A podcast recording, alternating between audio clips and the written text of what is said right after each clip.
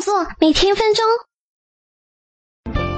上火车前身份证掉了，男朋友还叫我别着急，不着急你妹呀！哼，肤浅的人类。幸好有个热心的大叔帮了我，他告诉我去火车站的铁道公安制证窗口办一张临时身份证明，一样可以上车。我报了我的身份证号，果然可以查到购票记录，几分钟就办好了。这个身份证明是一次性的，下次坐火车还得再办一张。大叔说，虽然我可以上车了，但还是得尽快带上户口本去户口所在地的办证中心补办身份证才行。身份证要一个月手，如果当地有加急业务，可以多花些钱把时间缩短到七天。身份证拿到手之前，可以去派出所花十块钱办理一张临时身份证，一般当天就能拿到手。临时身份证可以代替身份证用，不过有效期只有三个月。这些手续理论上要本人去办，不过嘛，你懂的。